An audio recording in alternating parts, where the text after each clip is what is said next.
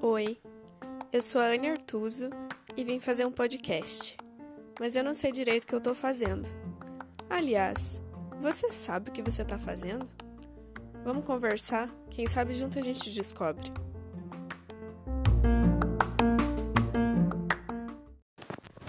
Ai, gente, é, eu tô terminando de gravar os textos antigos e agora nesse final eu me deparei com textos um pouco pesados, assim.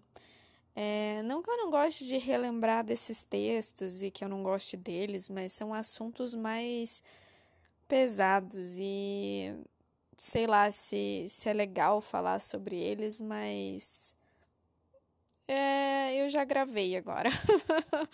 eu gravei eu lendo os textos e agora eu preciso só fazer os meus comentários e conversar um pouquinho sobre cada um deles com vocês.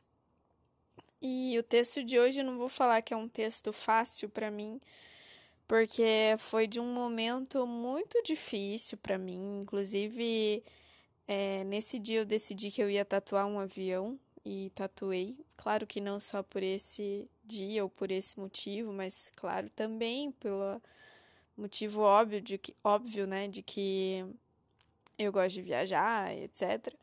Mas nesse dia, nesse contexto, eu tava numa viagem em um aviãozinho de turbo hélice. Gente, eu não sei se vocês já viajaram com esses aviãozinho pequeno, mas tipo, você fica naquela dúvida se aquilo se aquelas hélicezinhas lá fora aguentam mesmo, sabe? Porque tipo, parece tão precário o negócio, sim, mas enfim, é, dá certo, né? Porque tem um monte de avião desses por aí, então vamos confiar. Mas era um voo Curitiba-Pato Branco, eu estava voltando lá para a cidade onde eu morava e foi bem na, na época que eu tinha ficado solteira, que eu tinha levado o milagre do pé na bunda, né? Mas o milagre mesmo ainda não tinha acontecido. É, eu ainda estava muito na fossa, assim, e eu tinha vindo para Curitiba e pouquíssimas pessoas sabiam que meu relacionamento tinha terminado. É, nem eu sabia, eu acho direito ainda disso, era super recente. E foi o segundo texto que eu escrevi para publicar no Instagram depois desse período aí conturbado que eu passei. É, o primeiro foi aquele primeiro, acho que eu trouxe aqui no podcast, que eu falava sobre não se apegar, que eu tinha ido no salão cortar o cabelo, pintei, etc. O segundo foi esse do avião. E nesse dia eu acho que foi muito tapa na minha cara, assim, sabe? Quando, quando você pensa, meu Deus, eu preciso acordar pra vida. Foi, foi esse sentido, assim. É, foi um chacoalhão, é, literalmente, né? Foi um chacoalhão no ar, tipo, que eu achava. Nossa, olha, naquele dia eu tive certeza que eu ia morrer. Tipo. Foi talvez, né, seja trágico falar sobre isso agora, talvez pareça muito drama, mas no dia, nossa, é meu Deus, assim, eu realmente achei que aquele avião ia cair, ia morrer todo mundo que estava lá. É, até porque sempre tem uns acidentes aéreos, já fazia um tempo que não tinha nenhum, né? Então, sabe quando você. Ai, gente, que horror! Eu sei que tava tudo tão dando errado na minha vida, pelo menos na minha cabeça, que, tipo, só faltava mesmo eu morrer, entendeu? Tipo, nossa, que bosta. E eu tava lendo um livro esse dia, que é um livro que eu amo, eu já falei dele aqui, A Liberdade de Ser Quem Você É, da Juliana Góes. E eu tava fazendo anotações, eu lembro exatamente do momento. Eu tinha voltado para Curitiba para recepcionar o meu irmão no aeroporto. O meu irmão tava morando na Europa, fazia um ano. E ele estava voltando ali naqueles dias e eu tinha vindo para Curitiba para fazer uma recepção para ele no aeroporto e, enfim, né, revê-lo. Já fazia meses que eu não via ele e tal. E aí, é, eu passei uns dias lá com a minha família e tudo mais, e fingindo plenitude, né? E aí voltei para minha casa, é, o voo atrasou um pouco e tal, e quando eu entrei no avião, já tinha um pessoal lá falando que no dia anterior eles não tinham conseguido embarcar, não tinham conseguido pousar, desculpa, lá em Pato Branco, porque lá é uma cidade que venta muito. E esses aviãozinhos, assim, não é qualquer tipo de vento, né? Tipo, enfim, que, que eles conseguem pousar. E aí é, a mulherada ela já tava reclamando, sabe? Ai, sabe o povo que reclama de tudo, sim? Daí já vai ficando uma, uma energia negativa no ar, assim, de que as pessoas só reclamam, de que as coisas não dão certo, e parece que daí que não dá certo mesmo, né? E também nesse voo, como era um voo para uma cidade pequena, tinha muita gente que era de lá, assim, muita gente simples, sabe? Coloninho, assim. E do meu lado tinha um senhor um senhor bem velhinho, assim, fofinho. Talvez ele não fosse tão velho, mas aparentava. Sabe quando a pessoa trabalha muito, assim, gente da roça e tal? E bem simples o senhor. E ele tava indo para Pato Branco, depois ele ia para Coronel Vivida. Eu bati um papinho com ele, né? Fiz a minha meu social, mas eu tava lá envolvida com o meu livro e tava com o livro aberto fazendo umas anotações no caderno, porque esse livro ele é cheio de exercícios assim, recomendo muito se você ainda não não procurou. E é, eu passei o voo ali envolvida nisso. E aí teve um momento que o piloto do avião, a gente estava chegando já em Pato Branco, dava tipo sobrevoando a cidade assim. Enorme, né, gente, uma metrópole. E aí o piloto do avião falou assim que é, que estava ventando muito forte ali em Pato Branco, que ele ia aguardar é, um pouco para pousar, algo assim. E aí a gente ficou sobrevoando mais um pouco a, a cidade, até que ele falou: Ó, é, o vento tá no limite de velocidade do, do que era seguro, não sei quantos quilômetros por hora de vento, mas sei que na hora eu me espantei assim, meu Deus, que absurdo, não sabia nem que o vento chegava nessa velocidade. E aí ele falou que estava no limite, mas era perigoso, mas ele ia tentar. Cara, meu Deus do céu, mas por que falar isso para uma tripulação inteira? Tipo, esses caras, piloto de avião, desses aviãozinhos pequenos, são os caras que têm menos experiência, né? E deu para entender por quê, porque não se fala uma coisa dessa, né? Pelo amor de Deus, é perigoso, mas nós vamos tentar. Ah, por favor, fica na tua, né? Tipo, fala só o necessário, não fica explicando que era o limite de velocidade, era perigoso, era uma manobra isso e aquilo, mas a gente vai tentar. Ó, tá. Nisso o pessoal já ficou nervoso, né? Eu também, não, não só o pessoal, mas teve gente lá que já ficou meio descontrolado, sim. Ai, o senhorzinho do meu lado tava com as mãozinhas rezando, assim, sabe? Ai, coitadinho, coitadinho. As mulheres que estavam lá reclamando desde que entraram no avião já estavam gritando lá porque ia ser tudo a mesma coisa e elas, tipo, sabe? Depois eu entendi, né? Por que, que elas já estavam desesperadas? Por quê? Porque daí o piloto foi pousar e baixou o trem de pouso, tudo assim, tava bem pertinho da pista. E ele arremeteu o avião, né? Ele teve que, tipo, decolar de novo. Gente, mas aquele avião chacoalhava tanto, porque quando você vai decolar no avião, é, ele pega bastante velocidade no chão, né? Ele vai, tipo, percorre uma distância grande, é, tem ali um processo todo de, de aceleração e tal. Não sei, né? Acho que todo mundo já viajou de avião. E, e daí que ele começa a subir, né? E ali não, ali foi tipo muito de, de sopetão, assim, sabe? Muito de imediato. Então aquilo balançava de um jeito que vocês não têm noção. Olha, eu achava que turbulência era ruim, mas sério, aquilo lá, olha, eu não desejo para ninguém nem para os meus piores inimigos. E olha que. Ai, meu Deus, é ruim mesmo, gente. É sério, eu não sou uma pessoa muito desesperada. Quem me conhece sabe que eu sou uma pessoa muito tranquila. É, eu já passei por algumas situações assim de assalto, essas coisas, e eu nunca fiquei desesperada. Sempre consegui agir com a cabeça e tal, mas. Na, nossa, nesse dia aí, nessa hora Juro, passou mil coisas na minha cabeça. O senhorzinho do meu lado rezando, já estava rezando em voz alta, né? Um Pai Nosso. A mulherada ali atrás gritando que não acreditava que isso estava acontecendo de novo. Nossa Senhora. Eu não sei. Eu sei que eu fechei aquele livro que eu tava, né? Sim, eu tava com o livro aberto, porque eu pensava que não ia acontecer nada. É, sei que eu fechei aquele livro e me abracei no livro assim, mas olha, não conseguia nem chorar. De tão, tão nervosa assim, eu tinha uma ânsia, sabe? Um, um, eu não sei dizer. Sabe quando acelera muito o avião, o carro e parece que você foi teu corpo ficou assim? tipo. Ai, gente, coisa de desenho animado. Sério, foi péssimo. Tá. E aí a gente arremeteu, né? Daí no que ele estabilizou lá em cima de volta, graças a Deus. Parece que demorou uma eternidade, deve ter sido tipo um minuto, né? E aí.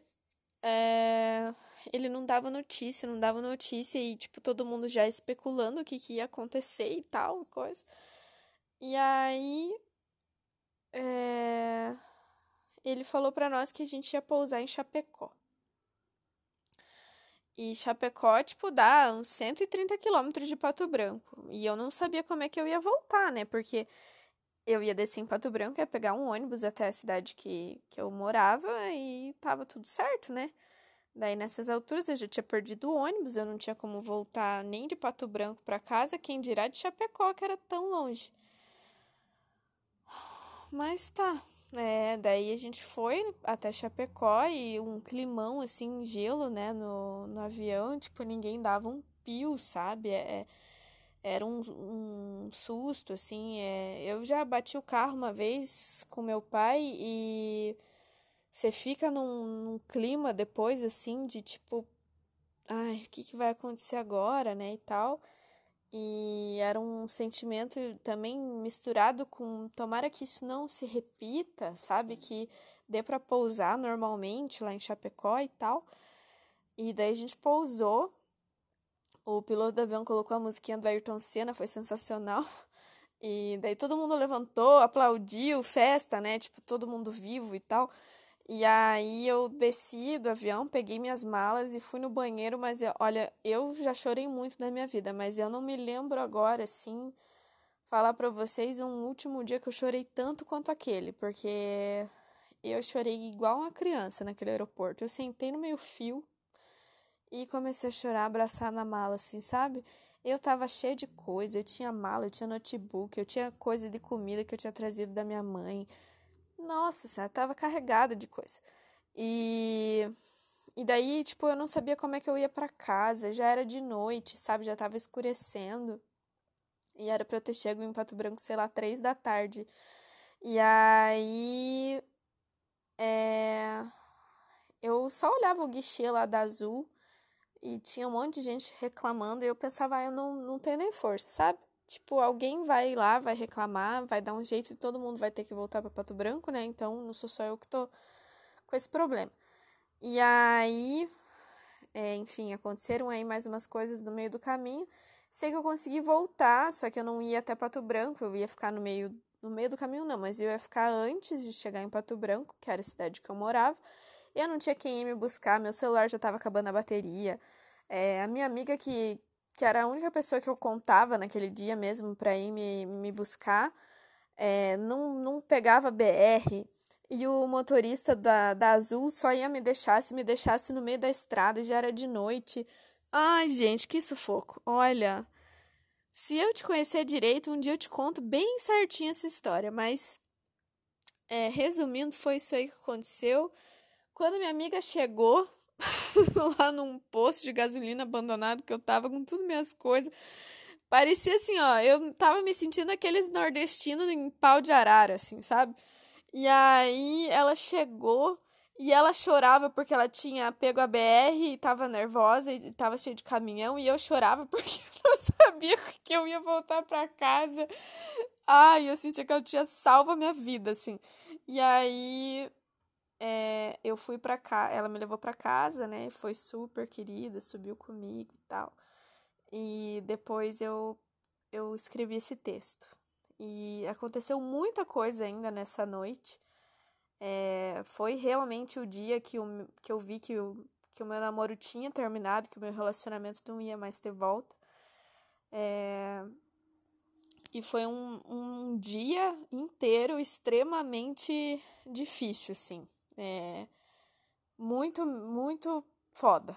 É, e aí eu escrevi esse texto. Então, nesse dia, é, foi muito ruim, com certeza, mas daquele dia em diante eu decidi, e foi sim uma escolha, eu decidi que as coisas iam começar a melhorar.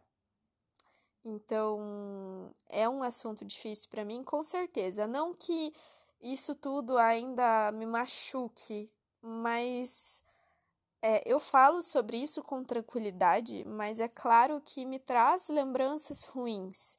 E nunca é bom mexer em lembranças ruins, né? Eu gosto de falar de coisas boas, acho que todo mundo tem essa preferência, né? Mas é um dia, uma experiência da minha vida que significou muito para mim é, e que eu acho que compartilhar ela com vocês, compartilhar ela com as pessoas, motiva as pessoas a verem as coisas por uma outra forma, a ressignificar, a ter resiliência nos problemas, a superar os obstáculos. Eu acho sim que é uma um texto de superação de momentos difíceis e acho que foi isso que aconteceu. É... Eu passei por poucas e boas nesse dia. Eu acho que é, volta um pouco naquela palestra de você sempre aguenta mais um pouquinho.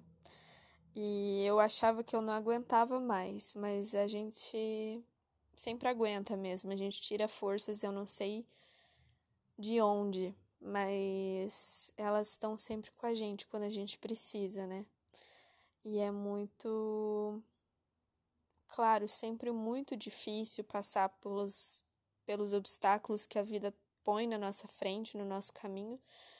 Mas hoje, uma coisa que eu sempre penso é, é que eu consigo, é que eu aguento, é que passa e eu sou capaz de passar por isso. Porque conforme a gente vai passando por coisas difíceis na nossa vida, a gente vai vendo que as outras coisas se tornam um pouco mais fáceis.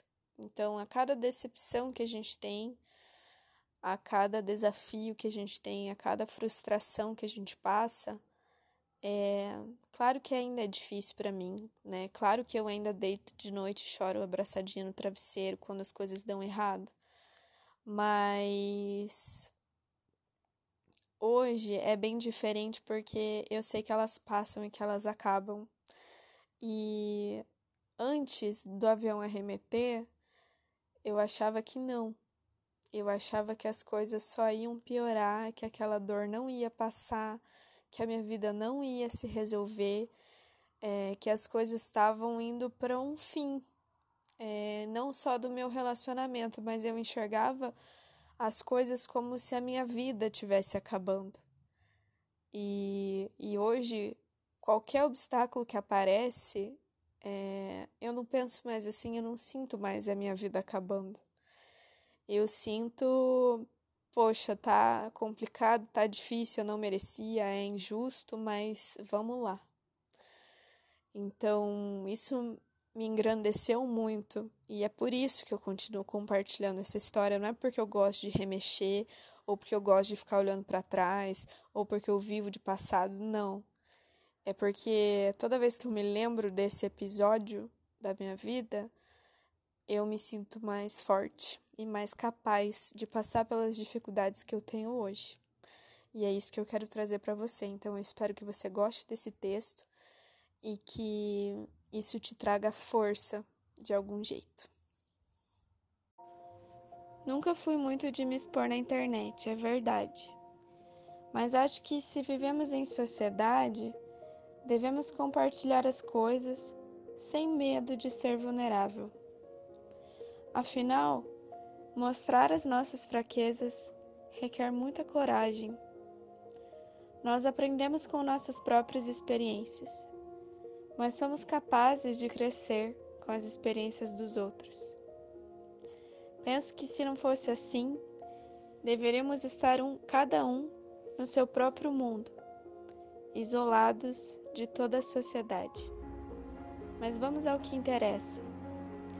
Arremeter o avião é uma manobra feita quando ele está descendo para pousar e por algum imprevisto precisa voltar a subir. Para começar, o pouso por si só já traz uma certa tensão. Mas todos nós temos conhecimento de que viajar de avião é muito seguro. Nessa hora o conhecimento ajuda. Porém, saber que se o avião arremeter será porque algo deu errado não contribui em nada com o nosso bem-estar. Some isso a reação das pessoas à sua volta nesse momento. Então você terá uma receita fácil para que o medo se instale em você. Vamos pular essa parte do medo, ok? E de tudo o que pode passar na sua cabeça em milésimos de segundos. Tudo o que você queria que fosse diferente, o que deixou de fazer, o que deixou de dizer, como foi a última vez em que você viu as pessoas que ama e como você gostaria que tivesse sido. Vou pular tudo isso porque você pode imaginar. O que eu quero fazer aqui é uma analogia. Em nossas vidas, todo o cenário de céu limpo que te faz feliz pode entrar em declínio. A queda é péssima faz você se sentir fracassado e você passa a questionar tudo e todos. No caminho, você pode se machucar, perder o controle, entrar em colapso. Você pode achar que não tem solução, mas é nessa hora que o seu avião precisa arremeter. Precisa subir novamente se afastar dos obstáculos e observá-los de longe, analisar prós e contras, pensar em todas as possibilidades, estudar o que já aconteceu e o que pode ser feito para reverter a situação. Essa é a sua chance de recalcular a rota. Feito isso, você vai ter identificado qual é a melhor alternativa e vai poder pousar onde achar melhor, onde for mais seguro. Lá, você vai respirar ar puro até se sentir pronto para seguir para o próximo voo. Para quem quiser saber se eu estou bem, acabei de arremeter.